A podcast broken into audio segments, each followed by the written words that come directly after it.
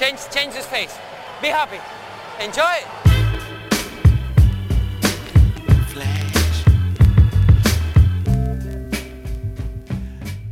Está começando mais um episódio do podcast Dentro do Garrafão, podcast no qual a gente fala sobre tudo que está rolando no universo da NBA. Meu nome é Matheus Manes e junto comigo está Lucas Patti. Opa, vamos na área aí.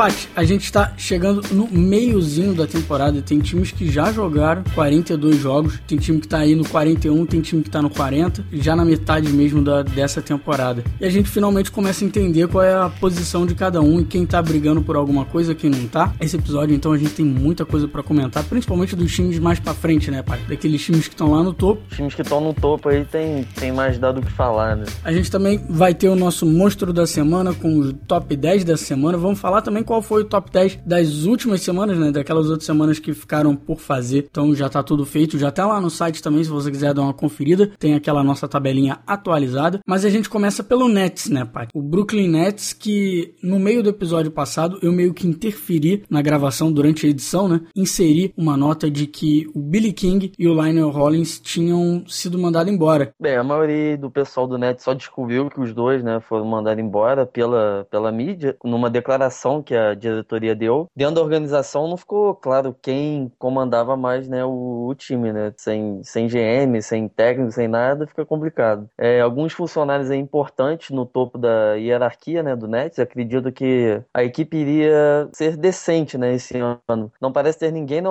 organização que consiga entender o que a realidade do, do Nets é muito ruim, né? Ainda mais a situação, deve ser a pior situação na liga, né? Vamos botar assim. Porque diferente de alguns times como os que estão ruins agora, o Lakers, o 76ers, ou eles já têm muitos jovens, ou eles estão muito bem preparados para no futuro escolher, ter, ter suas escolhas no draft e tal. Então o Lakers já tem alguns jogadores jovens com grande potencial. Provavelmente eles podem até perder a escolha desse ano, mas se perderem a desse ano, tem a do ano que vem. Já o 76ers tem uma cacetada de escolha Puts, nos próximos anos. Eu acho que o 76ers e o Boston devem ser os times que mais têm escolha. Aí, é, nos próximos dois ou três drafts aí, é. eles têm realmente muitas escolhas. Enquanto isso, o Nets tem uma escolha nos próximos três drafts e vai ser uma escolha fraca. Então, realmente a situação tá difícil, né? E o Billy King, o que era GM, né, da equipe, General Manager da equipe, vamos dizer, o, o responsável por todas as operações de basquete, ele também foi o responsável por todas, todas as trocas que trouxeram aí pro Nets. O Deron Williams, o Kevin Garnett, o Paul Pierce e o Joe Johnson. Só que para conseguir essas trocas, que você vê aí por que, que o Nets não tem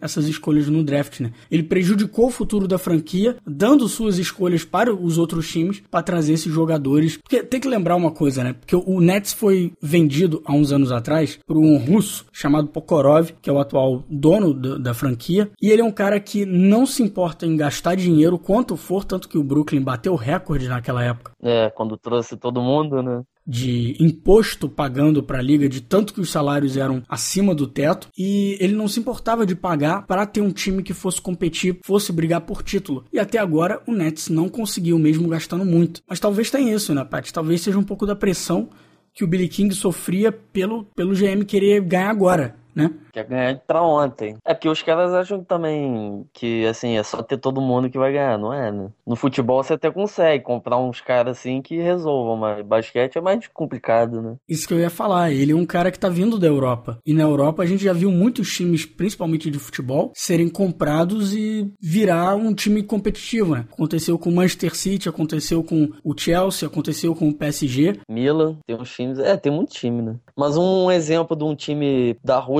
mesmo que o cara comprou e depois logo viu que não era assim, foi aquele Anzi, né, que, que, que é da Rússia, né, ele, ele foi comprado por um cara lá mesmo, aí levou o Roberto Carlos, levou o Eto'o, que recebe, começou a receber o maior salário do mundo, não sei o quê, e o time hoje em dia, tipo, acho que tá na segunda divisão, o cara meio que desistiu de, investir muito na parada. Bem, voltando aí pro Brooklyn, né? O, o Nets não tem aí suas escolhas nos próximos três drafts, né? E nesses três a equipe só tem uma escolha aí de primeiro round, que será a pior entre a sua e a do Boston, né? O time que também tem muita escolha. Ou seja, nos próximos três anos, o Brooklyn só terá uma escolha baixa de primeiro round, né? Essa aí, em questão que você tá falando, é que o Boston tem o direito de trocar a sua escolha com a do Brooklyn Nets. Obviamente, o Boston vai ficar com a escolha que for for a pior. Então, se o Brooklyn Nets, que provavelmente vai ser o time que vai estar tá pior no, em 2017, eles podem trocar sua escolha, então o Brooklyn Nets ficaria com a escolha do Boston, que deve ser mais alta, enquanto o Boston ficaria com a escolha baixa aí do, do Brooklyn Nets. Então, cara, nos próximos três drafts, Atlanta e Boston que tem as principais escolhas do Brooklyn. Vão ter boas escolhas.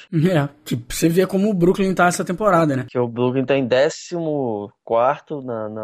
Exatamente, o Brooklyn tá em décimo quarto e é o terceiro pior time da temporada. Isso significa aí que talvez, quer dizer, talvez não, né? Provavelmente o Boston vai ficar com uma escolha entre as cinco primeiras aí. Até com a chance de ganhar a primeira escolha do draft, né? Então, pro Boston é ótimo, pro Nets é uma porcaria, porque o Nets não vai escolher ninguém e não vai nem conseguir sair da sua fossa tão cedo, até porque não tem bons jovens jogadores, né? Tem aquele, o, o rapaz que se machucou agora, Holly Jefferson. Mas tirando ele, que também não, é, não vai ser uma grande estrela nunca, né? Se algum dia realmente tiver competência para ser titular numa equipe que briga por título. E se você olhar para os outros dois jogadores valiosos do Brooklyn, que é o, o Brook Lopes e o Terias Young, eu acho que nenhum desses dois jogadores são peças principais de uma franquia que vai estar tá brigando por título, né? É, não vão carregar time, né? Tem o Joe Johnson aí com quase 34 anos já, mas que. Com um salário absurdo. Absurdo. Mas que o salário dele vai, vai acabar agora. E, tipo, ninguém vai. Eles não vão. Nem, nem se eles quisessem trocar o Joe Johnson, ninguém pegaria o Joe Johnson. Ah, é, com certeza. Tá, tá complicado aí pros caras. Vão ter que arrumar jogador aí de D-League, jogador sem contrato. Vai ter que ser isso aí e aguentar até poder escolher alguém bem. É, e o grande problema é que a diretoria, né, e o dono não consegue, sei lá, eles não parece não conseguir engolir essa história de que eles vão ter que ser ruim nos próximos quatro ou cinco anos até finalmente conseguir se recuperar, sabe? É. Mas esse é um time que só em 2020 vai começar a respirar, provavelmente. Porque vai ser muito difícil eles conseguirem trazer alguém mesmo pela free agent, sabe? Porque não tem nada para você olhar pro Brooklyn e falar, é, eu quero ir para lá. Lá vai ser o lugar que eu vou ganhar, entendeu? Só se ele quiser ganhar dinheiro.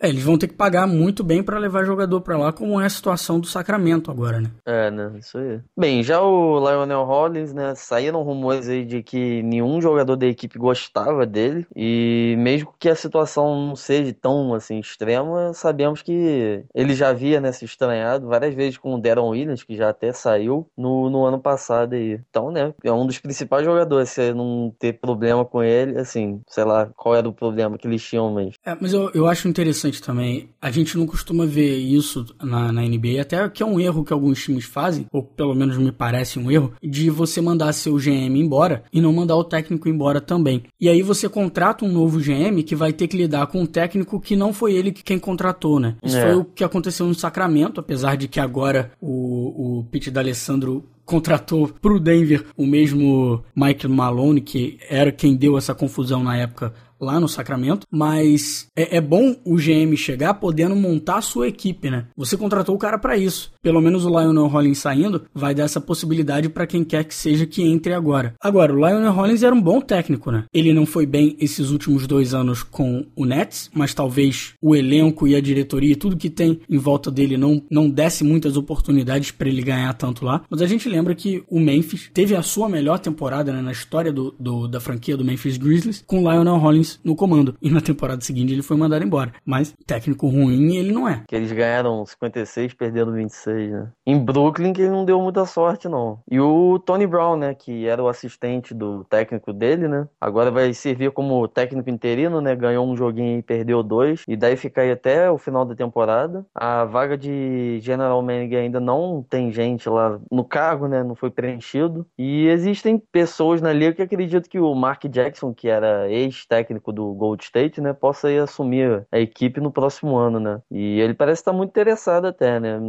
Ou sem opção, né? É, pode ser também. Mas eu acho até que o Mark Jackson, ele era um dos caras que estava atrás da vaga assim que o Jason Kidd saiu, lembra? Ah, sim. Eu acho que ele era um dos caras que meio que estava colocando seu nome para tentar entrar. Mas a situação do Mark Jackson depois que ele saiu do Golden State foi meio feia, assim. É meio complicado ele conseguir uma vaga. E existe interesse aí da, da diretoria do Nets também de contratar o Tom Thibodeau, que é outro que tá sem, sem time por enquanto, né? Mas você tem que pensar que tem outros técnicos interessantes aí. Inclusive, você pensando que o Pokorov é russo e já tinha experiência mais com, o CSKA Moscou lá na Rússia, mas tem o Ettore Messina, que foi técnico do CSKA Moscou durante duas passagens, né, tanto em 2005 a 2009 depois 2012 a 2014, e hoje é assistente técnico do Popovich, né? Até quando o Popovich não, não é o técnico da equipe por algum motivo, ele não pode treinar, não pode viajar, alguma coisa assim, quem assume a equipe é ele. Então é um técnico que já tem uma experiênciazinha pequena, por mais que pequena, né? Agora com o San Antonio, e logo abaixo do talvez o melhor técnico da, da NBA hoje, e já teve passagem pelo Lakers antes. Então ele é um nome fortíssimo, não sei nem se fortíssimo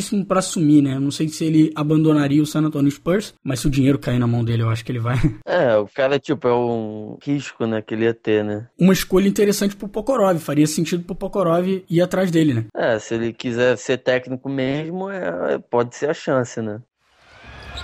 Final seconds, James past Harden, LeBron to the basket.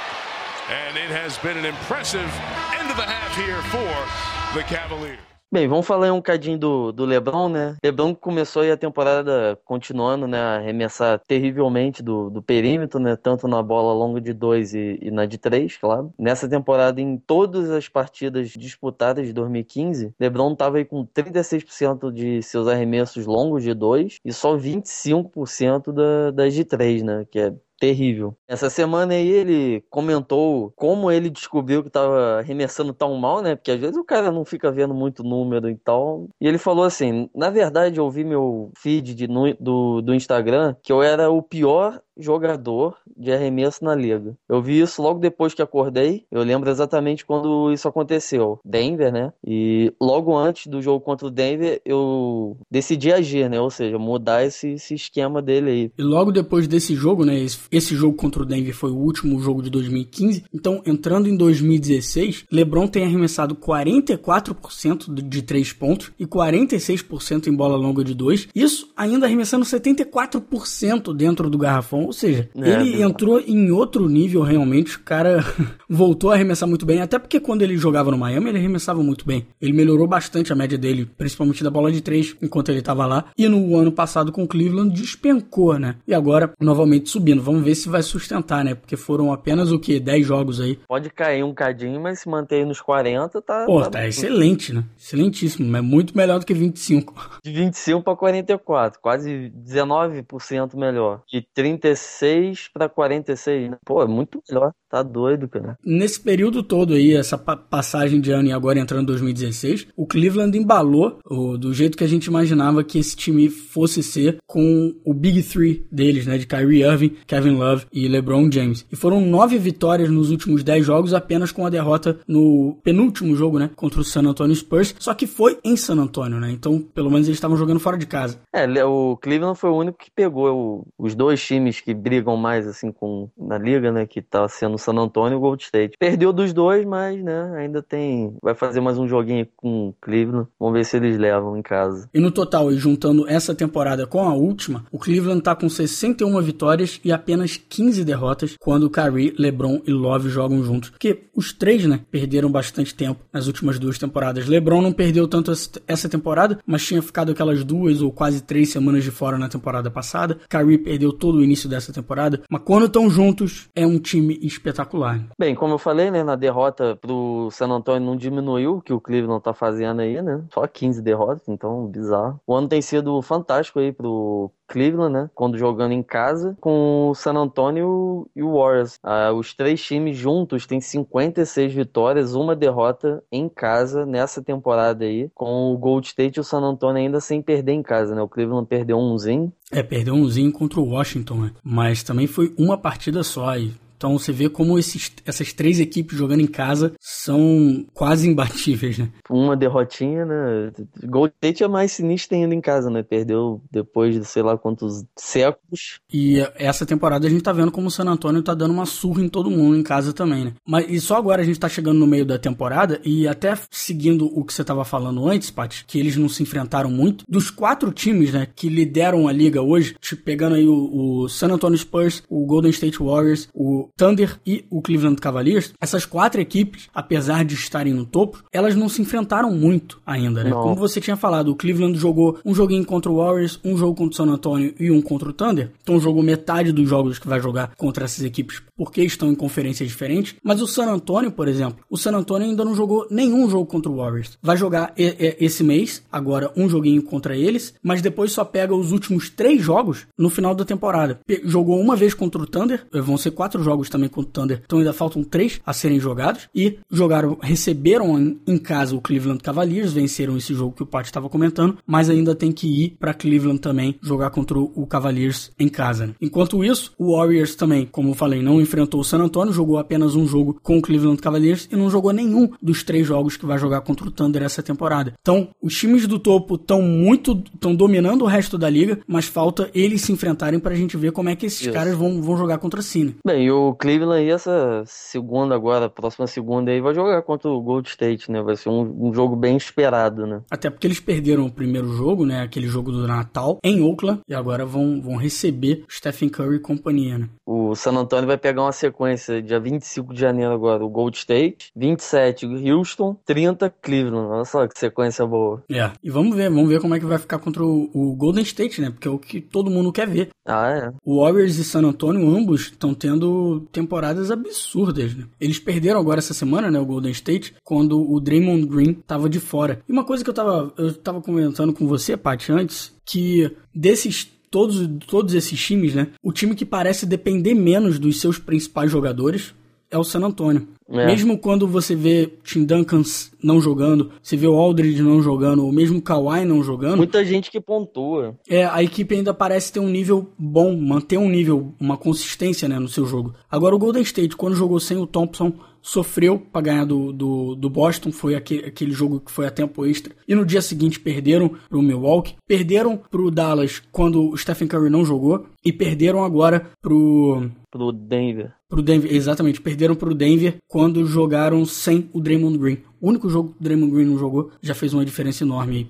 E o Cleveland, como a gente tava falando, quando tem o Big Three deles. É imbatível, quase. Agora, quando um deles se machuca, as coisas já começam a, a ficar mais complicadas, né? Bem, essa vitória aí contra o time de LeBron, né? Foi a décima seguida da, da equipe, né? Do Greg Popovich. Com ela, o San Antonio se tornou o primeiro time da história da NBA a conseguir uma sequência de 10 vitórias em seis temporadas consecutivas. E a margem de vitória deles nessa temporada, que é de 13,9, né? Até aqui, significa que, em média, os Spurs marcou 13,9 pontos a mais que os oponentes né, na, nessa temporada. Até aqui, essa é a melhor marca da história da, da NBA. Enquanto isso, nenhum time da história conseguiu chegar à marca que o Gold State né, tem atualmente, que é 37 vitórias e apenas 3 derrotas em 40 jogos aí. Bizarro. Então, realmente, a gente está vendo duas das melhores equipes que já jogaram, né? Duas das maiores, duas das temporadas mais dominantes que a gente já viu na NBA. Tá, aí, esses três times são.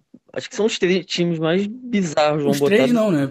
Eu, eu incluiria também o Thunder aí. Colocaria o quarto. Eu esqueço do Thunder, porque tem, tem uns dois lá, né? tanto o Westbrook tá tendo uma temporada fantástica, como o, o Kevin Durant tá tendo uma temporada até, eu diria, parecida com a do Curry em questão de eficiência, né? Porque ele e o Curry são do, os dois melhores, vamos dizer, pontuadores que a gente tem na liga, mais eficientes pontuadores que a gente tem na liga hoje. É. We're on the seesaw with the Sixers up one. Butler is fouled and he's got 50. You know he's got the hot hand. Bem, vamos falar aí de algumas coisas mais rápidas aí que aconteceu, né? E desde que perdeu dois jogos por ter se machucado aí, o machucado o olho, né, de, em dezembro, Nerlis Noel tá liderando aí a liga em roubos de bola e e tocos, né? Liderando os dois juntos, né? Quando você soma os dois, ele tem a maior soma, né? É a mesma coisa que ele fez ano passado. Que ele é um jogador que tanto rouba muita bola, quanto também dá bastante toco, né? O lado defensivo dele é o mais forte, né? Ele e o Okafor, né, também estão bem melhores ofensivamente desde que Ish Smith e Mike D'Antoni se juntaram lá no 76ers, né, que deu uma melhora aí nos dois do lado do outro lado da quadra, né. O Dwight Howard também, depois de um início de temporada muito inconsistente, ele está começando a ter uma ótima sequência de resultados. Nos últimos oito jogos do Houston, ele tem marcado 19,5 pontos por jogo e pegado aí 13,3 rebotes Isso com 66% de aproveitamento de seus arremessos. Para quem começou tão como uma montanha russa no início da temporada, né? É muito bom ver o Dwight pegando uma boa sequência de jogos assim, mas infelizmente para o Houston isso não tem virado, não tem se transformado em vitórias, né? Eles continuam um timezinho meio medíocre essa temporada. Eles perderam quatro e venceram quatro nesse período de oito jogos. E aí estão com 21 vitórias e 20 derrotas no total. Tem, o New Orleans Pelicans está tendo um ano decepcionante até aqui, né? E a sorte também não, não tá do lado aí da equipe do AD. Quincy Pondexter é, passou por uma cirurgia no joelho para que, que vai fazer ele ficar fora né, das quadras pelo resto aí da temporada. Enquanto isso, Kendrick Perkins declarou estar insatisfeito com o esforço inconsistente né, da equipe, dizendo que não foi para isso que ele foi lá para New Orleans. Né? Eles estão aí com 13 vitórias, 16, 26 derrotas, 12 lugar no Oeste. Não é impossível passar o, o Jazz né, ainda, mas eles precisarão de uma incrível sequência aí de vitória, o que não parece possível, né? Com jogadores machucados, sem. Pô, tá, tá complicado lá.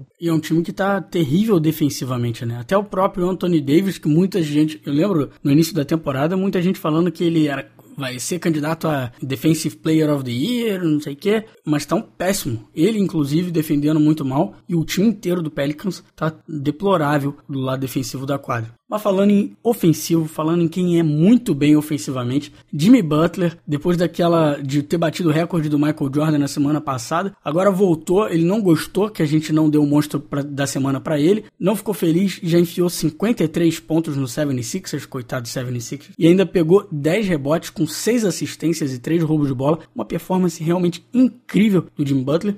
E é a primeira vez desde 2004 que um jogador do Bulls faz 50 pontos numa partida. E só Michael Jordan e Kobe Bryant já tiveram uma, um quadro né, de, de pontuação como esse do Jimmy Butler, com 53 pontos, 10 rebotes e 6 assistências. Infelizmente, no jogo seguinte, no dia seguinte, ele marcou apenas 4 pontos na derrota contra o Dallas Mavericks, que é a pior performance de um jogador logo depois de marcar 50 pontos aí na história da NBA. Cara, bizarro, né? Mas você vê, uma coisa que foi complicada pro Bulls essa semana é que eles jogaram cinco partidas em sete é. dias. Pô, é complicadíssimo. Dois descansinhos só. Bizarro. Não dá pro cara descansar, né? Essa semana também a gente teve menos triple-doubles do que a semana passada, mas tivemos triple-doublezinhos também. Começando por um jogador que nunca teve nem sequer, Pat, um double-double. É, Ele teve rapaz. um triple-double ou seja, três estatísticas aí no, nos duplos dígitos, né, com dois dígitos, mas nunca sequer fez um double-double. Marcos Smart, na vitória do Boston contra o Phoenix Suns, fez 10 pontos, 11 rebotes e 11 assistências, e com esse resultado aí, o Boston voltou para as posições de classificação dos playoffs no, no leste, passando o Magic, assumindo aí a oitava posição com 21 vitórias e 19 derrotas. Bem, outra aí é do Russell Westbrook, né, que conseguiu seu quarto triple-double no ano, numa vitória aí também, foi ontem contra o Minnesota, né, 12 pontos, 11 rebotes, 10 assistências, são aí 9 vitórias nos últimos 11 jogos pro Thunder, né, num total de 29 vitórias, 12 derrotas, mantendo em terceiro lugar lá no, no Oeste. E o último triple-double da semana aí é de Hassan Whiteside. É, é. o terceiro triple-double da carreira dele, o segundo dessa temporada. Foram 19 pontos, 17 rebotes, Pat, e incríveis é. 11 tocos. Os três triples dele foi com um toco, né? É, só com um toco. Ele, ele mal passa a bola. Acho que nesse jogo ele deu duas assistências e, tipo, deve ter sido o máximo que ele deu num jogo, sei lá. Ele é péssimo em assistência. Isso também, esse também foi um jogo de ontem contra o Denver. Então os três triple-doubles foram de ontem, na sexta-feira. Esse jogo, a gente ainda teve 24 pontos do Bosch aí, que continua jogando muito bem, né? Uma ótima sequência de jogos pro tá, Bosch. E tá. acabou com uma sequência terrível do Miami de três derrotas seguidas. E eles voltaram a assumir a quinta posição no leste, com 23 vitórias e 17 derrotas. Pra você ver que continua no leste, tudo meio confuso, cada um tá numa posição em cada dia, né? É, tá com... uma vitória o cara varia muito, né? Runs into Plumlee. Bailey threw it away. It is. Lillard scoops it up. No one was bending down. Lillard again. Oh! He's a monster. Passando então para a última parte do nosso podcast, chegando naquela parte que a gente fala das melhores performances, né? Aqueles jogadores que têm jogado para caceta, o nosso top 10 e principalmente, Pat, o jogador que tem ajudado a sua equipe a vencer, o nosso monstro da semana. Paty, quem é o monstro dessa semana na NBA? É, o monstro dessa semana é o Damian Lillard. Acho que é a primeira vez que ele é monstro, não é não? É, primeira vez. O cara aí apareceu jogando muito aí, fez três jogos, três vitórias, ganharam de muito essa semana, com médias de...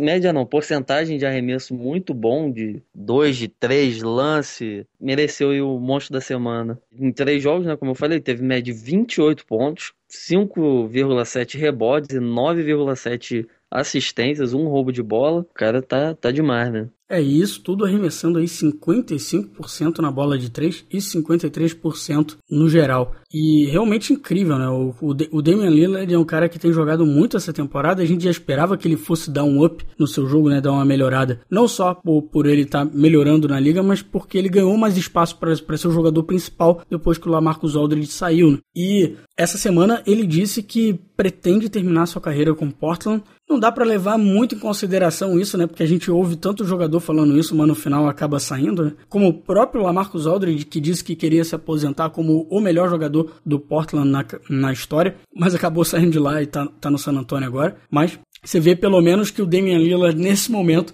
ele está muito dedicado ao seu atual time, né? E também ele foi o primeiro jogador nessa temporada que fez um jogo aí de mais de 30 pontos, mais de 10 assistências, com nenhum turnover, que foi no jogo contra o Brooklyn Nets, que ele fez aí 33 pontos, 10 assistências e nenhuma perda de bola. E é a primeira vez que um jogador faz isso no Portland desde 1994. Bem, por último aí, contra o Thunder, né, que foi uma vitória mais apertada, ele marcou 31 pontos no jogo, tá? Tranquilo, só que nos últimos 3 minutos e 8 segundos ele fez nada mais nada menos que 17. É, ele que conseguiu essa vitória, né? O Thunder estava bem na frente, de repente Damian Lillard começou a chover a bola de 3, que, que é coisa louca cara fez 8 de 14 de 3, então mais de 5, quase 60%, né? Fez o time ganhar aí, né? Então, Paty, e tirando Damian Lillard como nosso monstro, quem fecha o top 10 dessa semana na NBA? Bem, o nosso top 10 aí tem o Stephen Curry, né, em segundo, ficou no quase. É, o Stephen Curry ficou em segundo no quase, de novo perdendo o monstro da semana por causa da sua derrota, né? No desempate, o cara acaba indo ficando de fora aí, porque perdeu essa semana pro Denver. Foi igual quando perdeu o monstro da semana pro Kawhi. Aí atrás dele ficou o Zaya Thomas, LeBron, DeMarcus Cousins, é, Jimmy Butler, Chris Paul, Kevin Durant, Yannis Antetokounmpo e o John Wall fecham o top 10 aí dessa semana. E eu queria comentar de dois desses jogadores aí que você falou. Primeiro, o Isaiah Thomas, ele que no leste lidera os armadores em pontuação e é o segundo no leste também em assistência por jogo. Então ele é um cara que está jogando extremamente bem e é uma pena ele não está nem se, sendo considerado por muitos né, no, no All-Star Game. Isso tudo com um contratozinho pequeno, um cara que não é nem tão é. valorizado na liga, né? Mas como a gente falou na temporada passada, foi o que mudou a vida do Boston quando ele entrou, né? E essa temporada ah, ele é. continua jogando muito bem aí, carregando essa equipe. Ele continua bem desde o Phoenix, né? Só que. Não, desde a, desde a época que ele tava no Sacramento. Mesmo aquele time do Sacramento que não jogava muito. Ele já era tava... ele, DeMarcus e Rudy Gay fazendo mais de 20 pontos por jogo. E o outro jogador que eu queria comentar é o Chris Paul, que tá aparecendo aí de novo. É, Chris Paul aí que por muitos é, é o melhor armador da liga, né? É, ele deu, ele deu uma caída no início, principalmente no início da temporada, quando o time estava meio mal, né? Mas agora o cara voltou a jogar muito bem. Inclusive o Clippers tem 10 vitórias seguidas e as 10 vitórias depois que o Blake Griffin se machucou. E mesmo assim eles ainda não perderam sem o Blake Griffin. E no último jogo que eles venceram o Miami Heat em casa, nem DeAndre Jordan jogou. Então era só do Big Three deles, só Chris Paul jogando e Chris Paul carregando essa equipe aí para mais uma vitória. Um time que meio que está escalando de novo a a tabela do lado oeste, né? Tá só três jogos atrás do Oklahoma City Thunder. Bem, agora vamos falar aí dos nossos últimos top 10, né, das semanas que a gente não falou, que foi do dia 19 a dia 25, né, de dezembro, e também do dia 26 a dia 1 de, de, desse ano, né? É, primeira, a primeira semana aí, o Anthony Davis foi o nosso monstro daquela semana, da semana do 19 a 25, com Kevin Durant, Chris Paul, Kawhi Leonard, James Harden, Russell Westbrook, Nikola Vucevic, Will Barton, que provavelmente tem, eu acho que lidera, né, qualquer discussão para Most Improved Player, né, o jogador que mais mostrou melhoras de uma temporada para outra, lá do, do Denver, e fechando aí Tarius Young e Chris Middleton. Muitos jogadores aí que a gente nunca fala praticamente. Muitos jogadores novos, né? Primeira vez, eu acho que do Vucevic, do Barton, do Young e do Middleton. Os últimos quatro, praticamente, a gente nunca falou aqui. Bem, na outra, na último top 10 do, do ano passado, né? Que vai até, foi até o dia primeiro desse ano.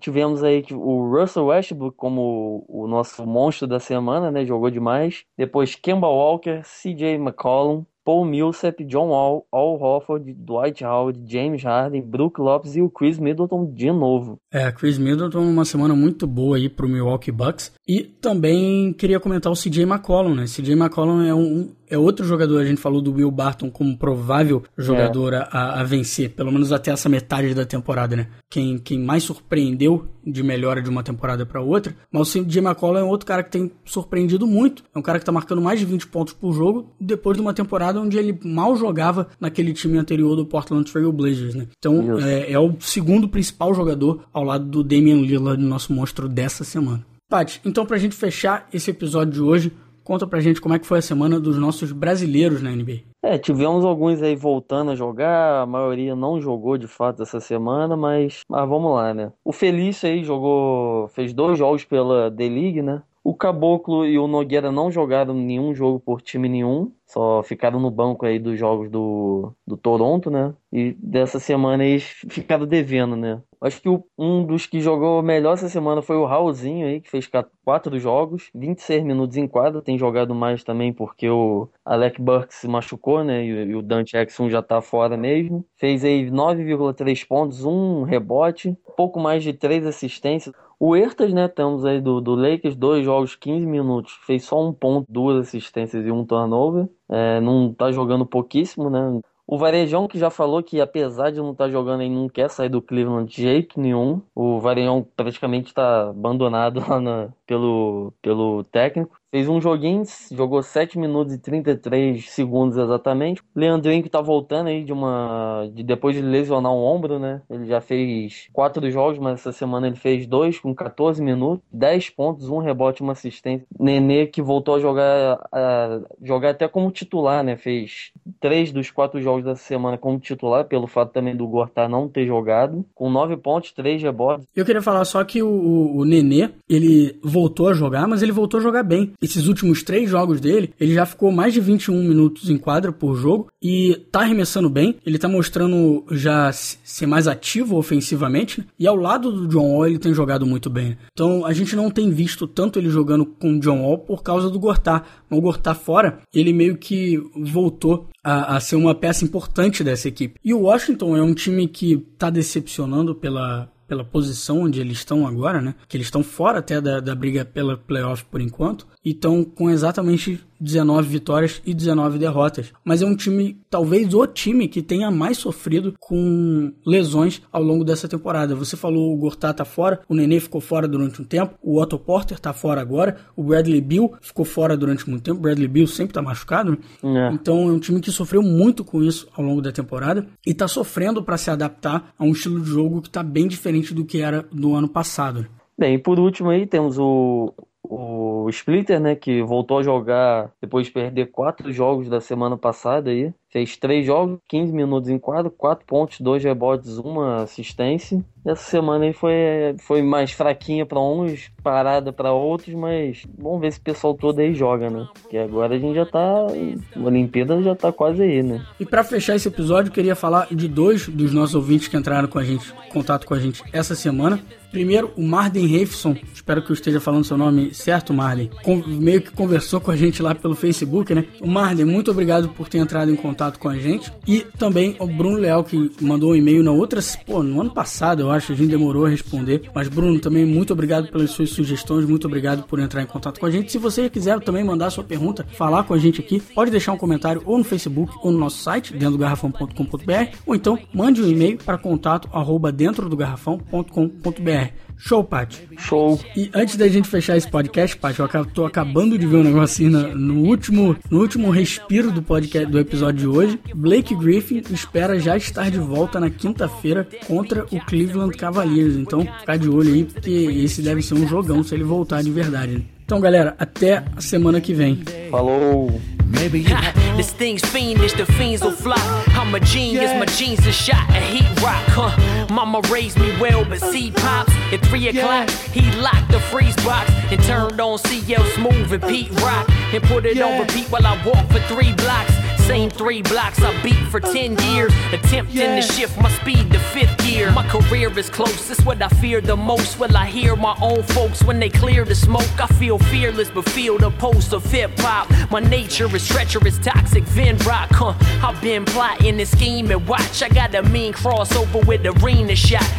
live this way, morning, night, and day. Maybe Cause I'm a